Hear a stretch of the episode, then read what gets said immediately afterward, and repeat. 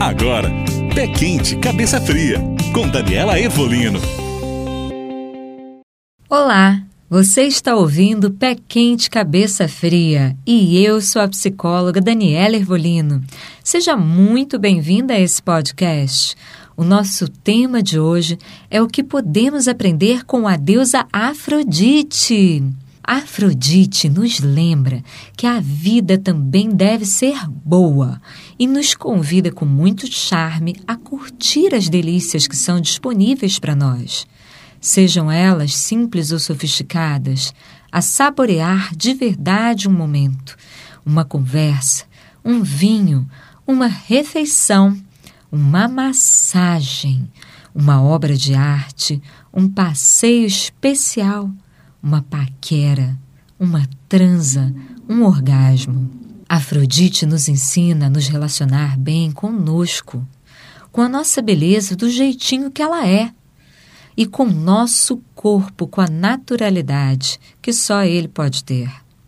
Aquela frase da música de Paula Toller, não temos corpo perfeito, sabemos usá-lo bem, poderia ter sido dito por ela que nos leva a perceber e ficar confortáveis com nossas qualidades e potencialidades exatamente do jeito que são, e a não nos chicotear por nossos defeitos, pontos fracos ou imperfeições.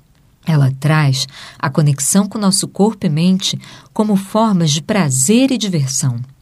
Como Afrodite, somos capazes de apreciar e reconhecer a beleza da vida, seja num pôr do sol, numa pessoa, num talento, num quadro bonito, numa música ou num sabor. Afrodite também nos ensina a fazer as pazes com a passagem do tempo, pois ela sabe que cada momento da vida e do corpo tem a sua beleza e o seu encanto. Através de Afrodite também brota a nossa criatividade, a nossa capacidade de criar de forma envolvente e bela.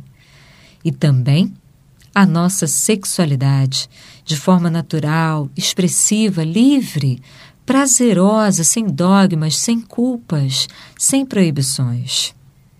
Afrodite também nos alerta, ensinando através das confusões que causou o mito e do excesso da deusa numa mulher, o grande problema que é viver apenas regida pelo princípio do prazer cedendo aos desejos de forma inconsequente, sendo volúvel a viver o momento sem se preocupar com os resultados, de ser irresponsável e imprudente, o que pode gerar muita dor, prejuízo e confusão. Vale sempre lembrar a pena que somos a mistura em proporções desiguais de várias deusas e que a predominância de apenas uma das deusas em excesso é algo incomum e até mesmo patológico. O excesso de qualquer deusa traz seus malefícios e chagas. O gol deve ser sempre encontrar o equilíbrio próprio entre as deusas, que favorecem de forma personalizada cada mulher e os objetivos de cada mulher de acordo com o momento atual da vida dela. Como assim? Esse é o tema do nosso próximo podcast. Eu espero por você. Um beijo e até lá! Você ouviu? Pé Quente, Cabeça Fria.